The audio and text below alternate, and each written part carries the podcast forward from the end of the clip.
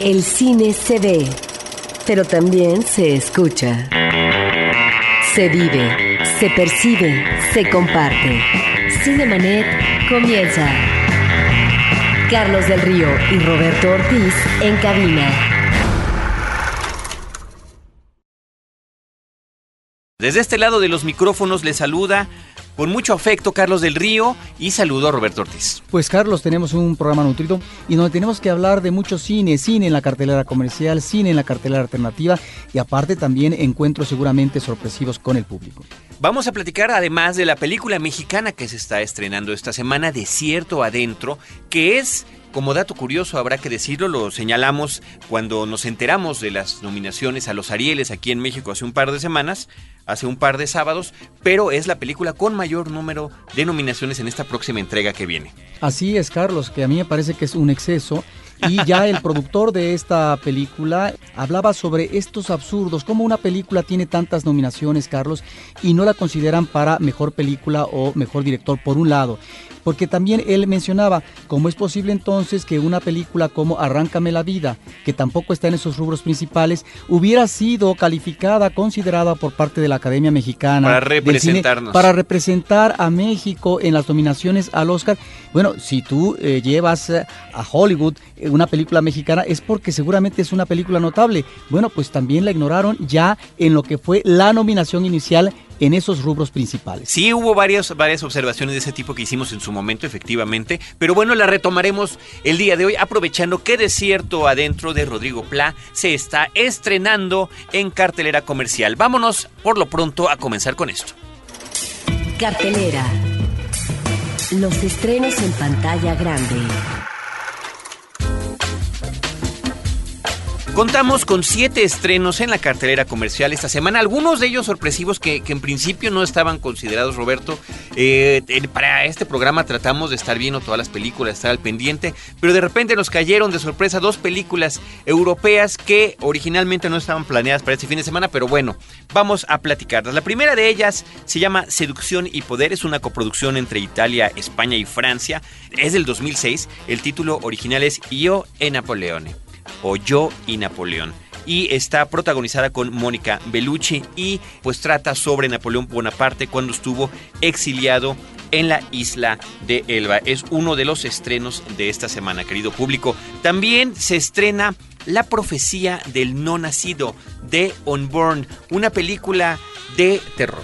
Mira, el problema de estas películas es que agotan una fórmula que eh, ya se había estilado desde hace muchos años, Carlos, a propósito de lo que puede ser este vínculo errático, difícil, y en donde hay elementos ah, eh, que tienen que ver con lo sobrenatural o que tienen que ver con experimentos a veces eh, de tipo genético, cuando son siameses o gemelos en términos de nacimiento, Carlos. Y ahí es donde creo que, bueno, la película no necesariamente tiene que tomar influencia o beber de otras películas, pero creo que ya el cine se ha aproximado de una manera más convincente en este tipo, digamos, de personajes. En este caso, no sé si quieras platicar un poco la anécdota. No, el asunto es, eh, el asunto de la historia data de la, de la Segunda Guerra Mundial, de los campos de concentración. Ahí es donde encontramos el origen de esta situación, de esta suerte de maldición, en la que a través de los experimentos que, bueno, de acuerdo a esta película,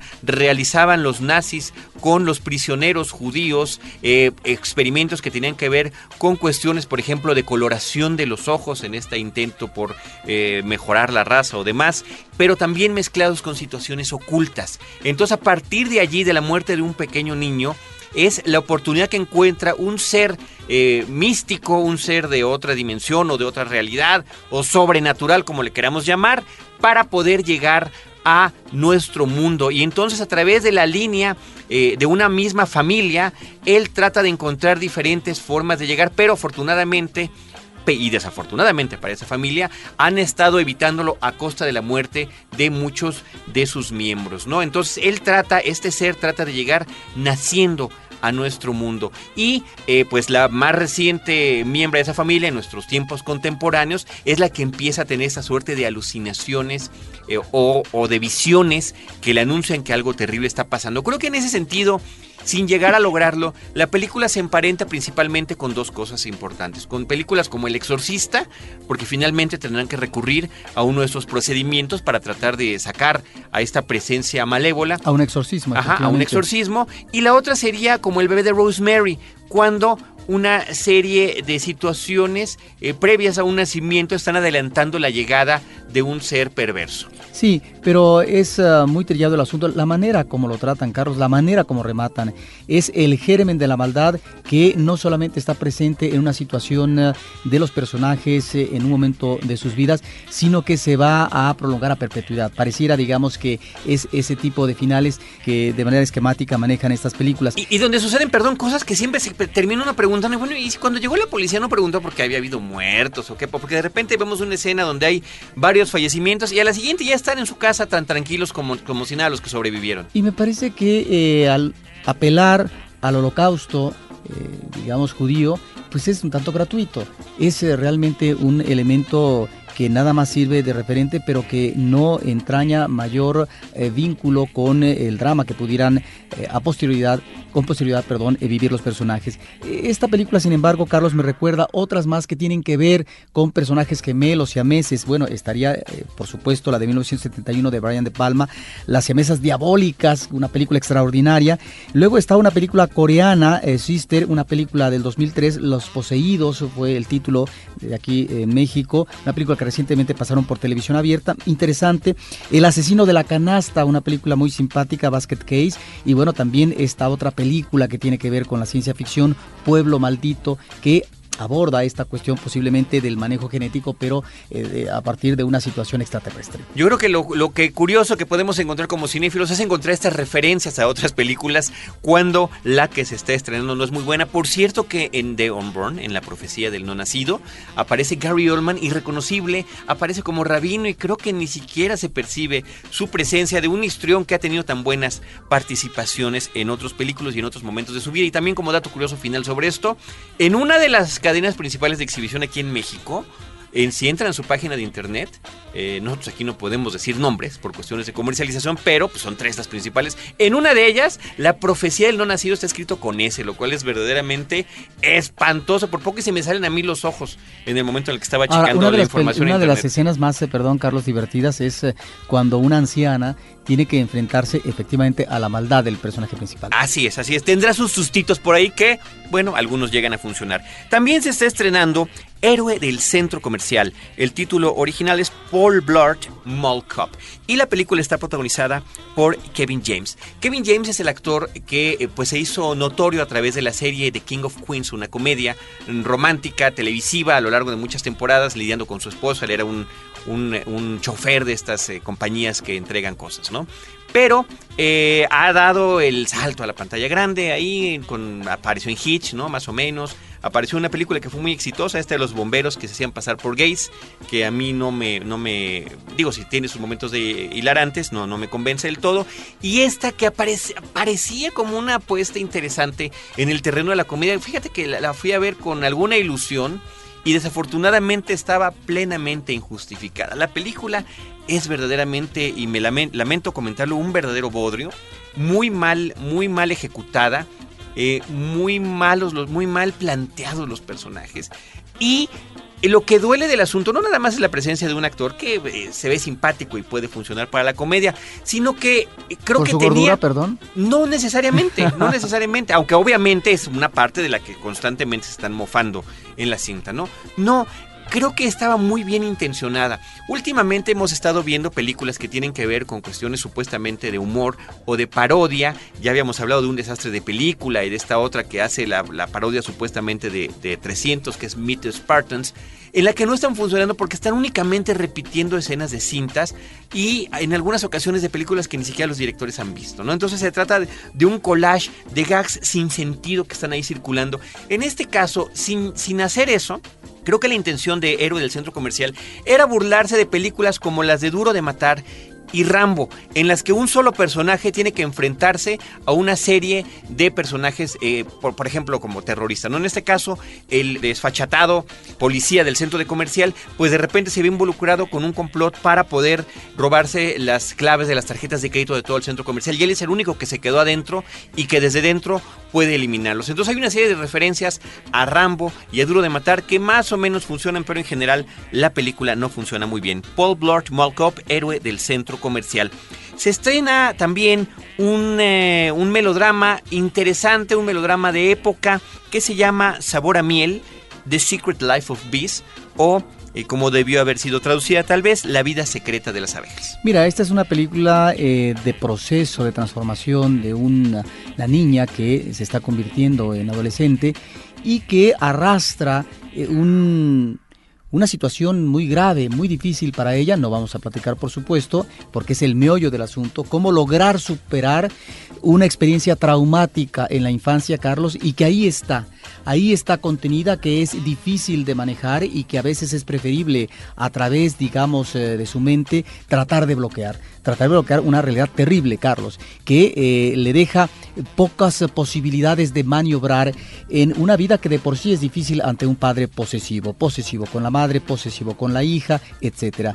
Mira, me parece que es una película que tiene eh, afortunadas actuaciones, que um, maneja una recreación de época que no es gratuita. ¿A qué me refiero, Carlos?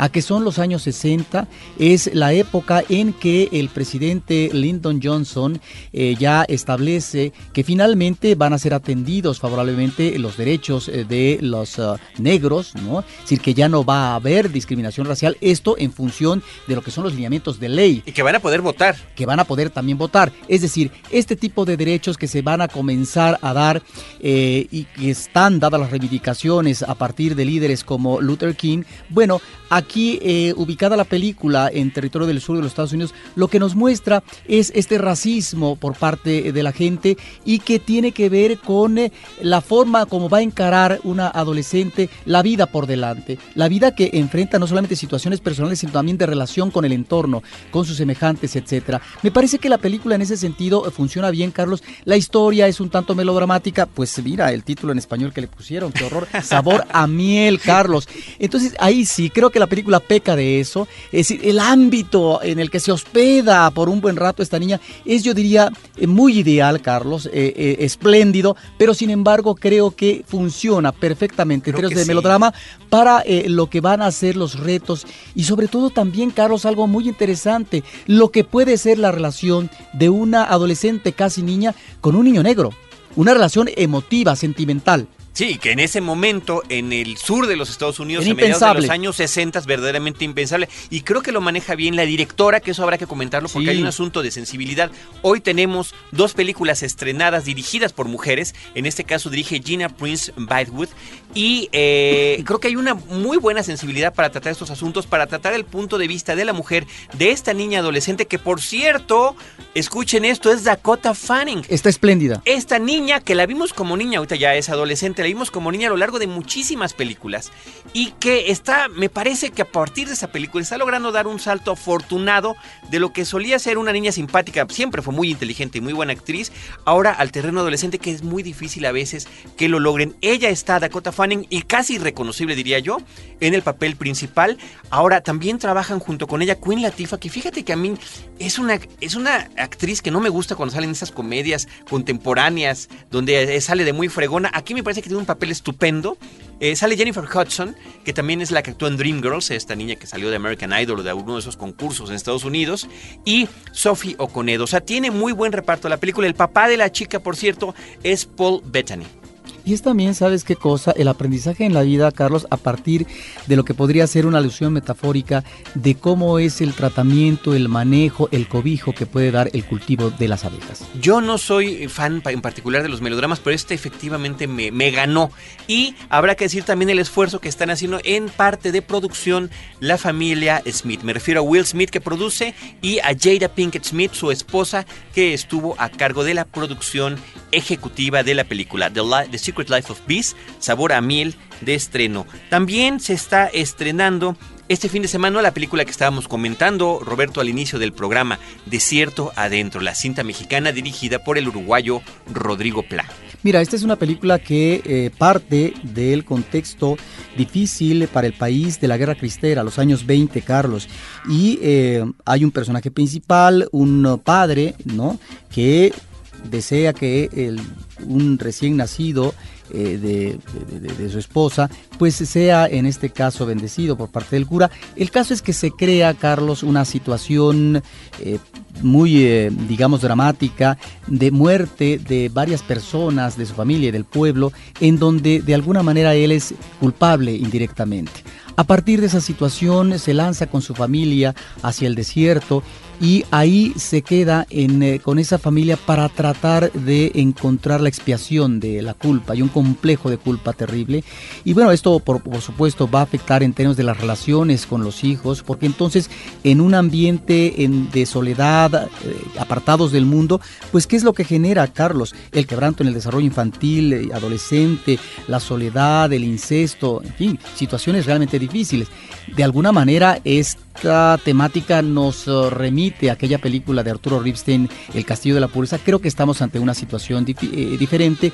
Es aquí eh, la cuestión también del fanatismo y sus oh, eh, los conflictos que genera Carlos, pero yo no estoy tan convencido de por qué parte de este contexto de la guerra cristera se necesitaba ubicar ahí para poder entender una situación de intolerancia, de fanatismo y de manejo aprensivo en, cuanto a la búsqueda de la fe por parte de, del personaje principal, Carlos, porque si no entonces la película me podría eh, resultar, si no didáctica, un tanto aleccionadora. Es obviamente estamos ante un problema eh, universal, Carlos, que es en este caso la expiación de una culpa. Ahora, el tratamiento de, de una historia de esta naturaleza en cierta época creo que le da también algún valor estético, algunos añadidos en lo que tiene que ver con los manejos que puede tener uno eh, argumentalmente. A mí, en ese sentido, me, parece interesante que esté ubicado en, en esos tiempos, eh, además de que la película transcurre por muchos años más, después de que acabó también la Guerra Cristera. A eso me refiero. Y había que, habría que mencionar la presencia de Mario Zaragoza en el papel principal,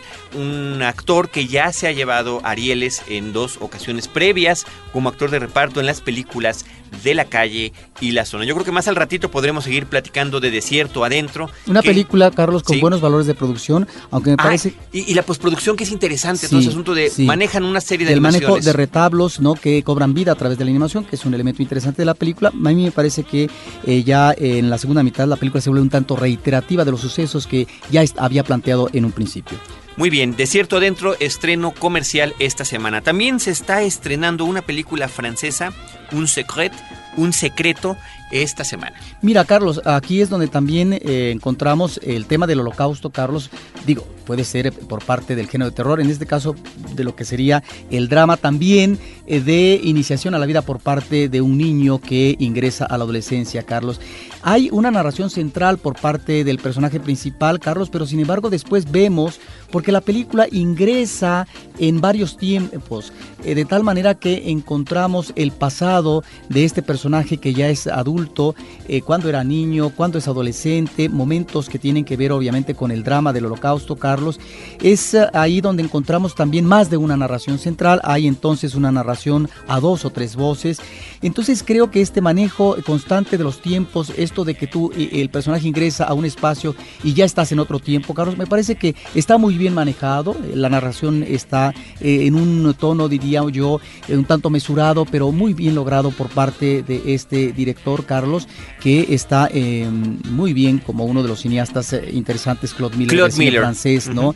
Me parece también que eh, la película maneja asuntos interesantes, Carlos, como es la pasión contenida por parte de dos personajes. Está también esta compensación que se puede dar anímica a partir de una muerte abrupta de gente, de queridos uh, familiares que eh, son llevados a un campo de concentración y si esto se puede recompensar, Carlos, a través de nuevas relaciones.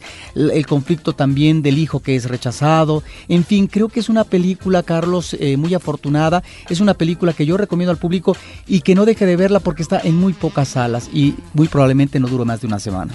Finalmente tendríamos que comentar la película Elegy, La Elegida. Creo que es una película muy interesante de estreno en nuestro fin de semana. Roberto Ortiz es una cinta dirigida por Isabel Coixet, una española que ya nos ha brindado otros filmes. Mira, efectivamente, películas como La vida sin mí y una más reciente eh, que realmente vale la pena notar, obtuvo varios eh, premios Goya, es una directora catalana, eh, Coixet, La vida secreta de las palabras. Yo la menciono en esta ocasión, Carlos, porque de alguna manera, aunque son obviamente temáticas diferentes, en el caso de, la película La elegida, yo encontraría algún vínculo a propósito de esta dificultad que tienen los personajes de comunicarse, Carlos, a partir de un drama interno que están viviendo.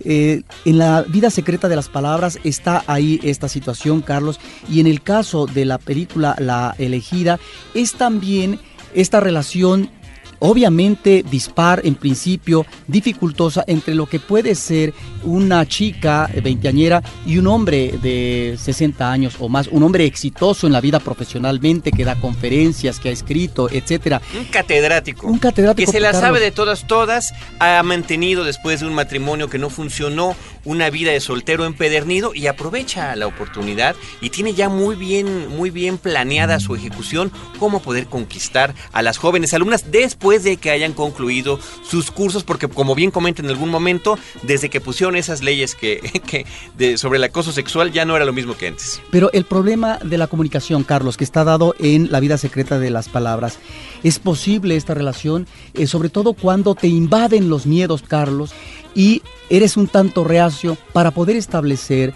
relaciones favorables con una persona mucho más joven que tú, que podría ser tu hija o tu nieta. Entonces, eso es lo que encontramos en términos de exploración por parte de esta cineasta. Ahí es donde está la parte medular, la parte más sensible de la, de la película. A mí, Penelope Cruz, me parece que está bien.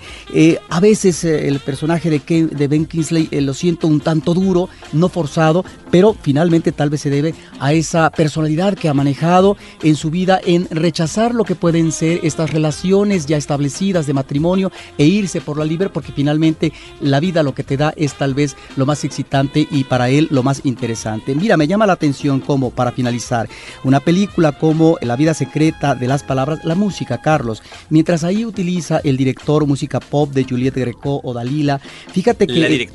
la directora, perdón, la directora, claro, y además una cineasta muy interesante. En esta película de La elegida encontramos en la banda musical, Carlos, pues composiciones de Bach, de Handel, de Beethoven, y una de las cosas que me llama la atención que está Eric Satie y utiliza para dos momentos dramáticos diferentes dos versiones diferentes, es decir, dos interpretaciones. Ahí está también un elemento musical que creo que utiliza con fortuna esta cineasta catalana. Que lo utiliza con fortuna y además para lo que tiene que ver con el ritmo de la película, porque si bien pudiera parecer una, una cinta en la que algunas cosas eh, las podríamos pensar que ya sabemos qué es lo que va a pasar, realmente nos, nos lleva a varias y diferentes sorpresas muy gratas en lo que tiene que ver con la trama de la película. Así que ya concluimos con los estrenos de la semana. Esta última cinta comentada se llama Elegy, la elegida, protagonizada por Ben Kingsley y Penélope Cruz. Continuamos con esto.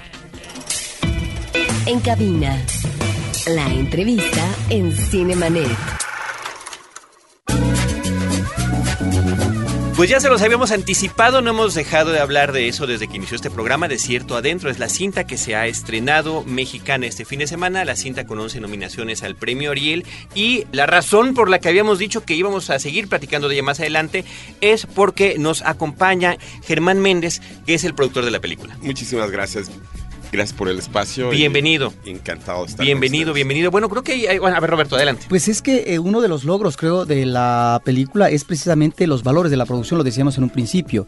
Y creo que ahí es donde encontramos, pues seguramente tú nos vas a decir, este gran esfuerzo para poder ubicar una locación eh, con todo un trabajo interesante en lo que es el diseño de arte, en la fotografía, en el registro de los escenarios que van a comer a los personajes, en la cuestión, digamos, climática, escenográfica, pero al mismo tiempo este manejo de ambientación eh, física opresiva eh, que, que viven los personajes creo que entrañó un reto seguramente. Eh, Sin duda, este, de cierto adentro siempre, desde el primer momento que la leí, me atrapó. Es un extraordinario libreto, es un guion que te lees de un, de un jalón, ¿no? Un suspiro y te mete con los personajes igual que sucede en la película y, y cuando tú acabas de leer un guion, o por lo menos me pasa a mí, ¿no? Como profesional de la producción, no estoy pensando que, ah, mira, aquí voy a necesitar 20 carros y una jirafa y un elefante rosa que camina por periférico, ¿no? O sea, si el guion me atrapa, te lo lees y pues como cualquier otro espectador, ¿no? Entonces, cuando acabas y tienes este una sensación, digamos, este de algún sentido o de otro, es cuando decido yo producir una película, ¿no? Meterme a un, a un proyecto, para cualquier productor y para cualquier cineasta, un proyecto eh, implica mucho tiempo, ¿no? Este, mucha reflexión, mucha entrega y en particular al productor pues nos lleva dos, tres años de vida. ¿No? Entonces hay que escoger bien los proyectos y de cierto adentro fue uno de esos que cuando me llegó a las manos dije yo lo tengo que hacer.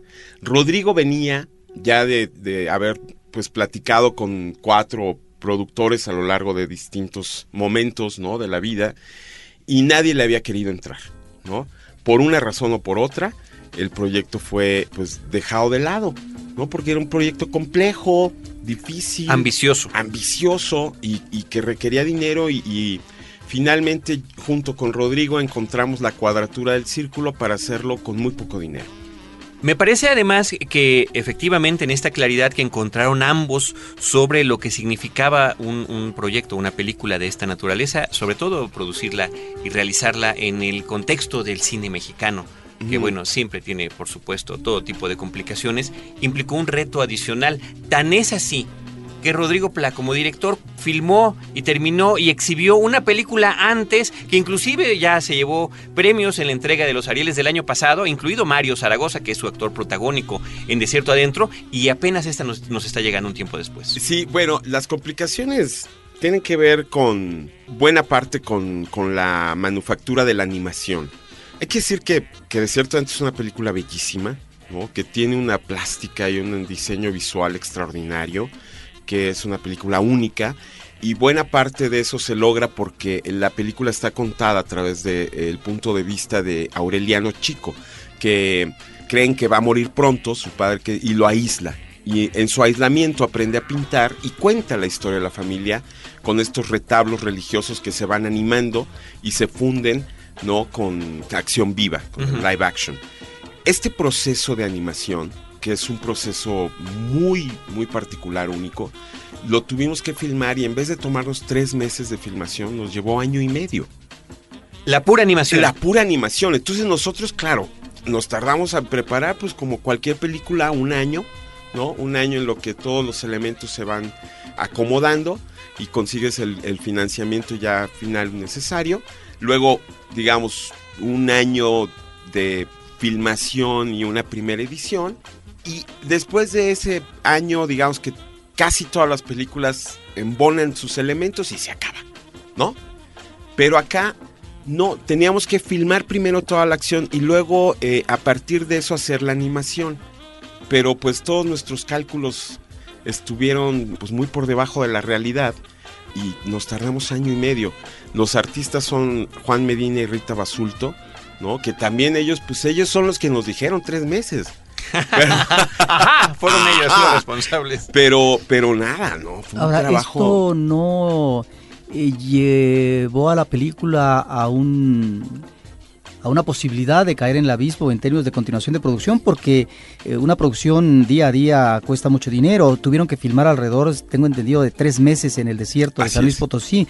No tuvieron ese tipo de problemas. Tú como productor, es decir, ¿cómo, cómo ingeniártelas para poder sacar al buey de la barranca en situaciones de crisis o difíciles, digamos? Eh, bueno, aquí tuvimos el apoyo de nuestros coproductores, ¿no? Todos estaban conscientes de que podía ser una gran película y todos los coproductores aportaron, ¿no? Empezando, digamos, por el Instituto Mexicano de Cine, el Foprocine, el Instituto Cinematográfico Lumière, que, que, que, aportó, bueno, todas las salas de edición, a los alumnos, ¿no? O sea, esta película la hicimos como una ópera prima del CCC, o del CUEC, pero con alumnos del Instituto Lumière, ¿no?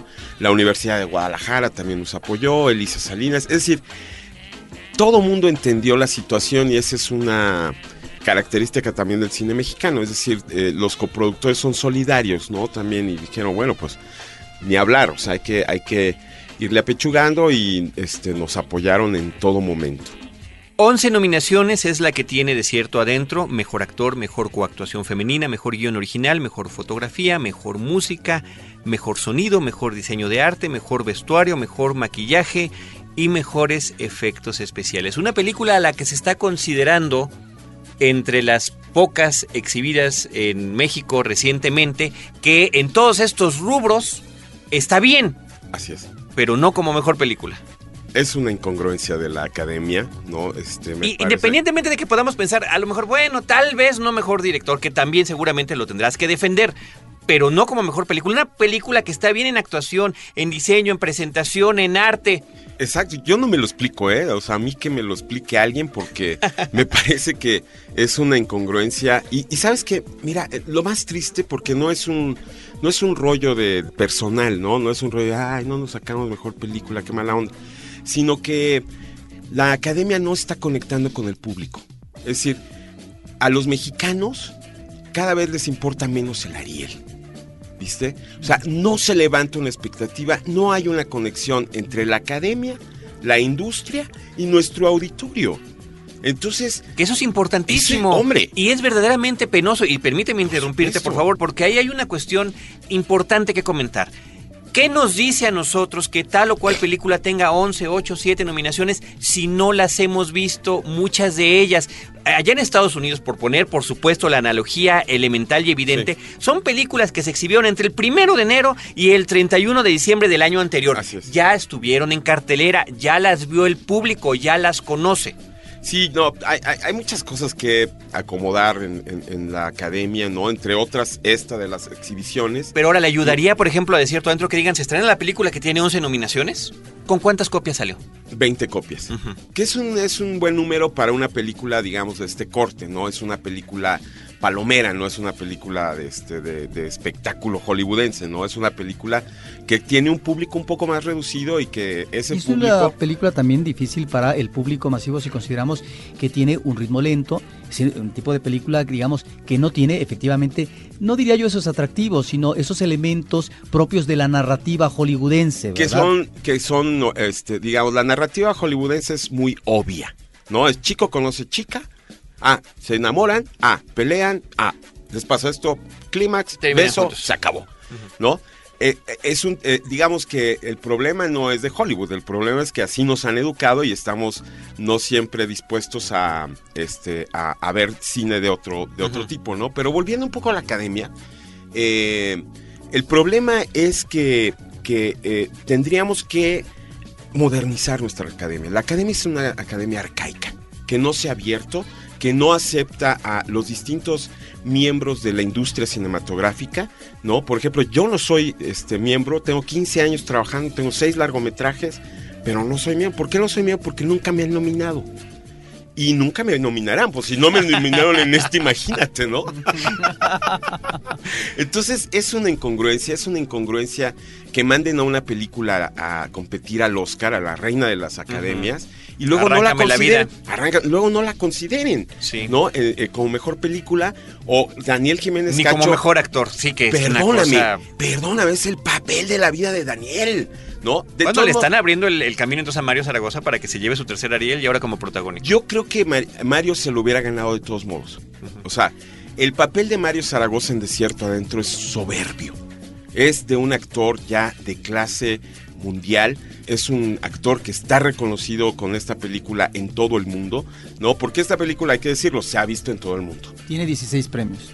16 premios internacionales. Bueno, pues Sergio Méndez, muchísimas gracias. Germán. Germán, ay. Déjame invitarlos a que visiten Por favor. nuestra página internet Adelante. www.desiertoadentro.com. Vamos a tener muchas sorpresas ahí. Vamos a regalar una beca para estudiar cine en el Instituto Lumière y una beca para estudiar actuación también. Muy bien, pues muchas gracias. No dejen de verle este fin de semana una interesantísima propuesta mexicana. Efectivamente, visualmente es increíble la película, sobre todo por la perspectiva que comentas entre la oscuridad y la luz, Así es. además de la animación. Germán Méndez, productor de Desierto Adentro en Cinemanet. Gracias. Muchísimas gracias. Nosotros nos vamos a nuestro intermedio, pero regresamos con ustedes en unos instantes más para seguir platicando de cine, así que no se vayan. Cinemanet está de intermedio. Regresamos en un instante. Lo mejor del diseño y las artes gráficas lo encuentras solo en CMYK, un podcast de frecuencia cero. La vida vista desde el fascinante mundo de los colores. www.frecuenciacero.com.mx Ahora, diseñar y hospedar su página web será cosa de niños. En tan solo cinco pasos, hágalo usted mismo sin ser un experto en Internet. Ingrese a suempresa.com y active ahora mismo su plan. Suempresa.com, líder de web hosting en México. La nueva forma de comentar las noticias urbanas con ideas frescas. Sobreexpuesto. Un podcast de frecuencia cero. Lo que todos saben, pero no se atreven a decir. www.frecuenciacero.com.mx Cinemanet. Concluye el intermedio y continuamos platicando con todos ustedes acerca de cine. Los invitamos también a que estén en contacto con este programa a través de www.cinemanet.com.mx. Es importante reiterar que en esta página pueden escuchar y leer todo lo relacionado con el cine. Tenemos, por ejemplo, varios artículos que publicó Roberto Ortiz acerca del FICO. Tenemos los episodios en podcast de todos los programas anteriores. Ya estamos así a un pasito de llegar al número 300 de programas que hemos producido a lo largo de estos últimos poco más de tres años. 300 velitas tendremos que apagar. Carlos. Así es, son demasiadas, pero vamos a hacer todo nuestro mejor esfuerzo para lograrlo. Y todo ello lo pueden encontrar en www.cinemanet.com.mx. Pues mira, Carlos, eh, también eh, tenemos eh, en eh, la Cineteca Nacional un ciclo que ya en estos días ha arrancado, que estuvo presente en el FICO y creo que este tipo de ciclos, en este caso en conmemoración a uno de los cinco directores, yo creo, más importantes de la época clásica del cine mexicano, me estoy refiriendo a los años 40 y 50, pues es Roberto Gabaldón. En junio, Carlos, él cumple un centenario de haber nacido, de tal manera que el Festival Internacional de Cine Contemporáneo en la Ciudad de México ya el año pasado había llevado eh, parte de estas películas al Lincoln Center en Nueva York y las presentó recientemente en las salas de cine y ahora en Cineteca Nacional un ciclo más extendido, Carlos. Esto es gracias al esfuerzo del FICO, de la Cineteca Nacional, Carlos, de la Filmoteca de la UNAM, de Televisa y por supuesto de la Universidad de California de Los Ángeles. Este esfuerzo conjunto, Carlos, de instituciones para que tengamos un ciclo de esta naturaleza. Roberto Gabaldón, decía yo, lo pongo entre mis cinco mejores eh, directores de aquella época, Carlos, al lado de un, por ejemplo, eh, Alejandro Galindo, ¿por qué no?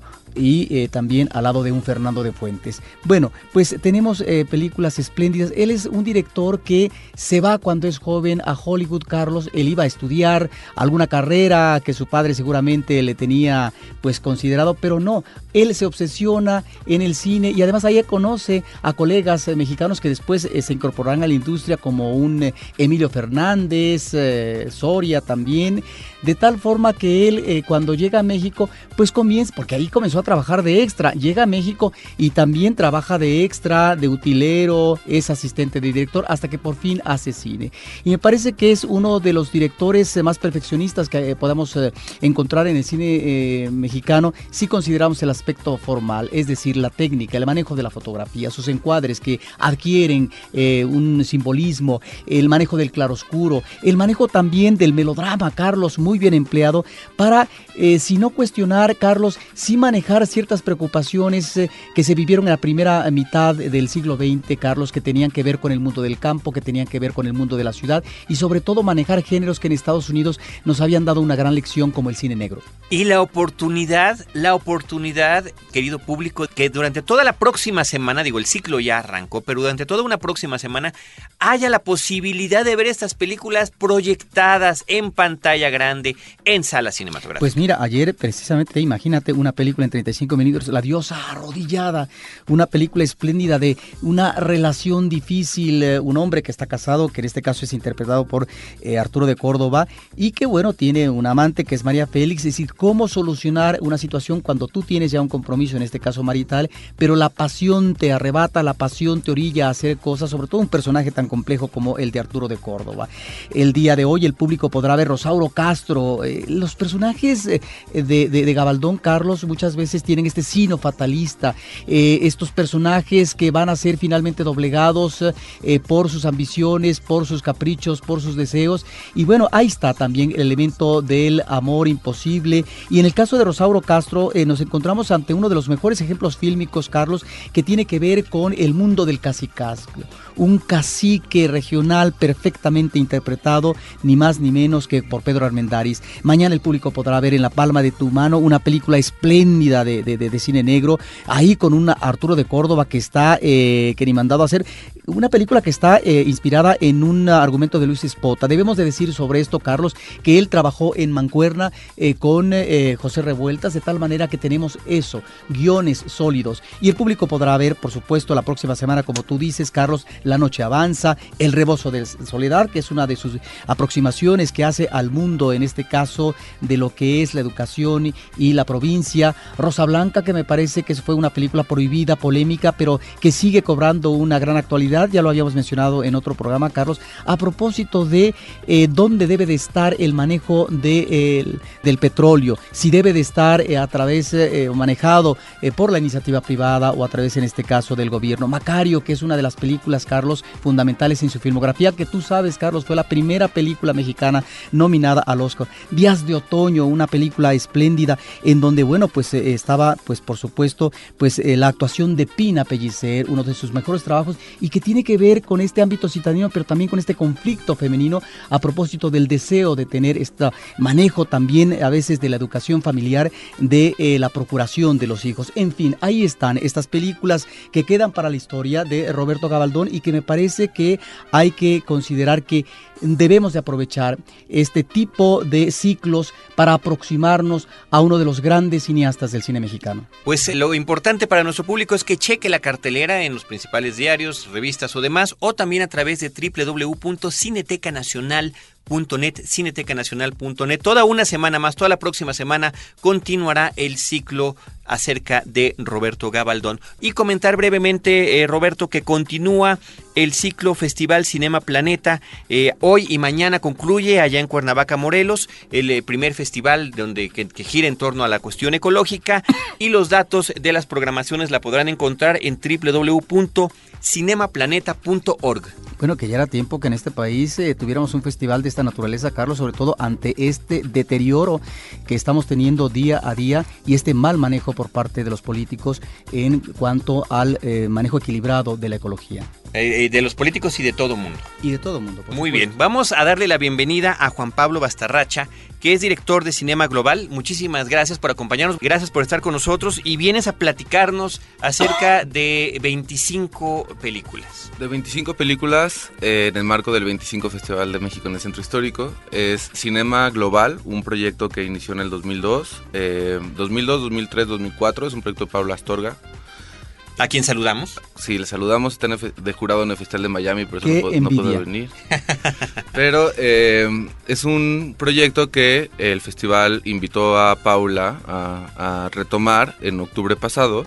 Paula me invitó a mí como a, llevarlo y decidimos, es un proyecto que es un ciclo que siempre fue temático y decimos que esta vez iba a ser, eh, íbamos a presentar la subversión concentrados en la cinematografía estadounidense entonces es eh, Cinema Global presenta la subversión cine estadounidense independiente y avant Son 25 títulos que yo creo que son un poco los pilares del cine subversivo independiente y avant que de hecho la programadora Eva San Giorgi es la misma de Cinema Planet.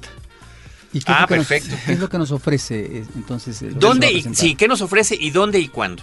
Es eh, del 17 inauguramos en el Museo de la Ciudad de México, es entrada libre, con una selección de cortos de Jem Cohen, un cineasta neoyorquino, del que ahorita hablaré.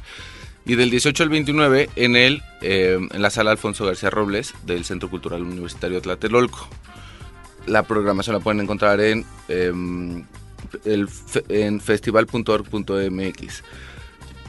Festival.org.mx. Sí, es la página del Festival del Centro Histórico. Y bueno, la programación está enfocada o basada en tres secciones. Una es una retrospectiva a el cineasta Jem Cohen, un programa de eh, trabajos avant y otro programa de cine independiente estadounidense de los 50 a la fecha.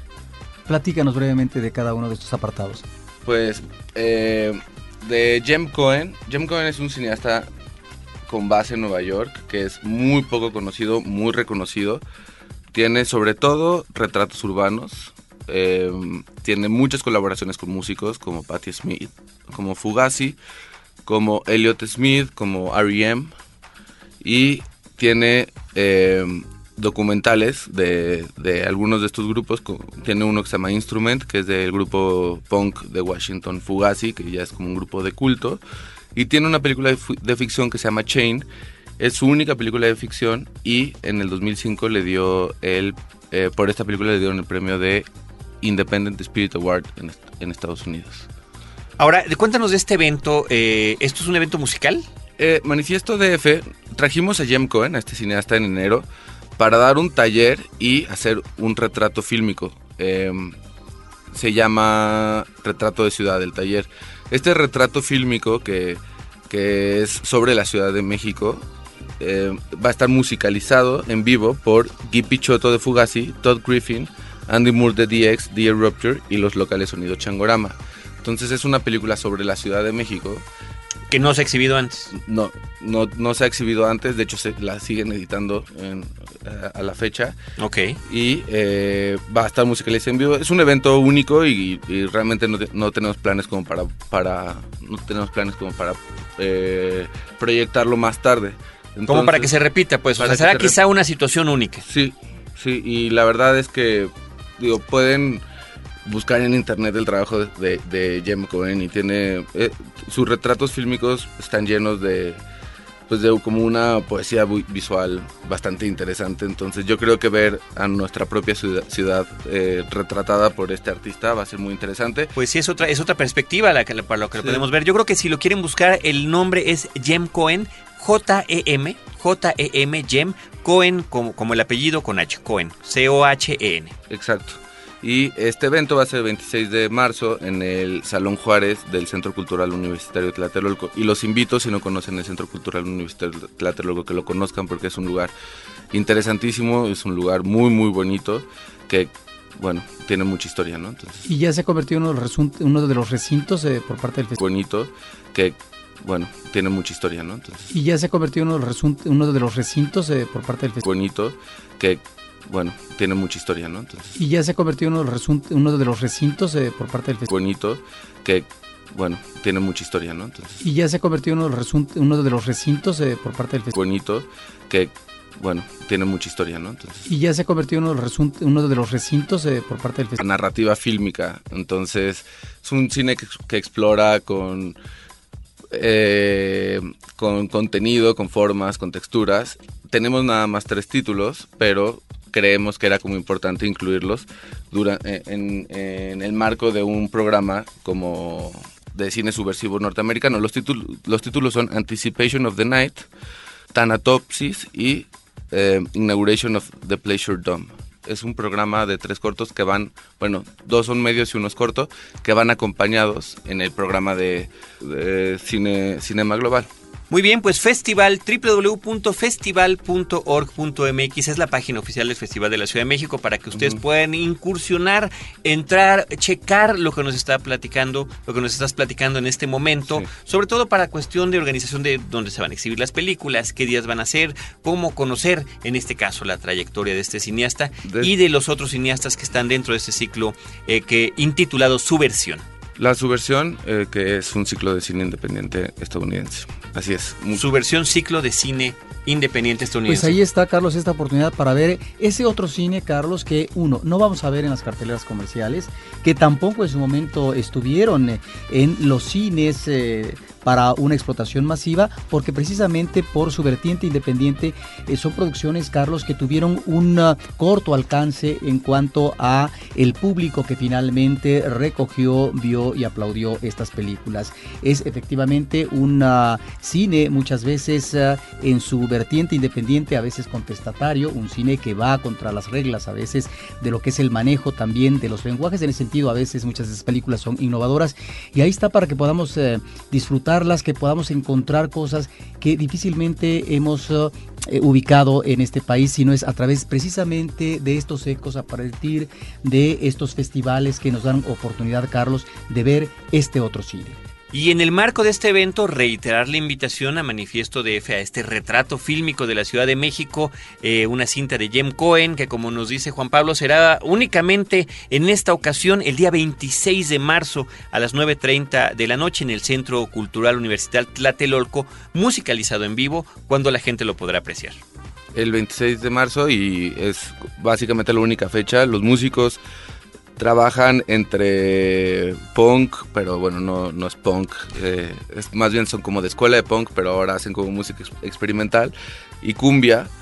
Yo creo que va a ser algo bastante interesante. También los invito a la inauguración de Cinema Global, que es en el Museo de la Ciudad de México el 17 de, marzo, es este martes, a las 8 de la noche es entrada libre. Proyectaremos una selección de trabajos de Jem Cohen, eh, colaboraciones de él con músicos como Patti Smith y eh, otros retratos urbanos también como para que vean antes de ir a, Manifiesto DF de qué van los retratos urbanos de, de Cohen. Perfecto, así que es entrada libre o lo que es lo mismo, es, gratis, el próximo martes en el Museo de la Ciudad de México, ¿a qué hora? A las 8 de la noche. A partir de las 8 de la noche, ahí está la cordial invitación que Juan Pablo Bastarracha, director general de Cinema Global, está haciendo a nuestro auditorio a través de Cinemanet a través de Horizonte 107.9 FM. Juan Pablo, muchísimas gracias. Muchas gracias a ustedes. Muchas gracias por comentarnos. Eh, Roberto Ortiz, habrá que decir también que esta próxima semana inicia para que veamos cómo hay actividades cinematográficas paralelas en diferentes puntos de nuestra geografía nacional.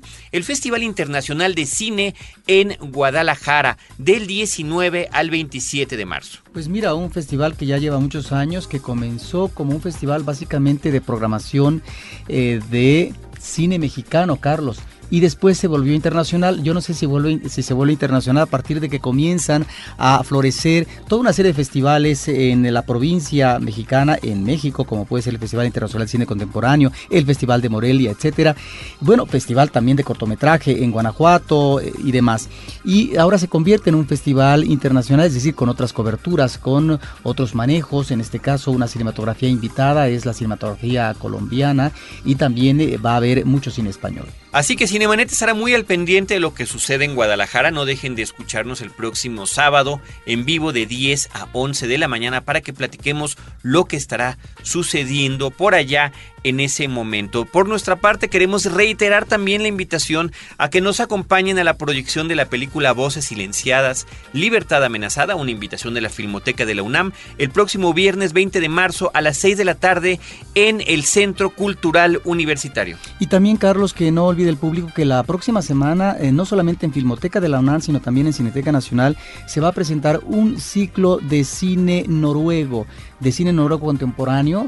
Algunas películas ya se han visto en otros foros, pero creo que es muy interesante y de eso, de una manera tal vez más pormenorizada, hablaremos en una próxima ocasión. Excelente, pues por lo pronto nosotros agradecemos a todo nuestro equipo de producción. La postproducción de Cinemanet en su versión de podcast es de nuestro querido compañero Abel Cobos. La producción de Cinemanet es de Paulina Villavicencio y de Celeste North. Les recordamos, les reiteramos que por favor visiten www.cinemanet cinemanet.com.mx para escuchar escucharnos y leernos. Escuchar el podcast puede ser en línea, lo pueden descargar a través de los distintos medios que hay para llevarlo en su reproductor favorito de MP3 portátil. Desde estos micrófonos, Roberto Ortiz y un servidor Carlos de Río les agradecemos que hayan compartido la experiencia cinematográfica con nosotros.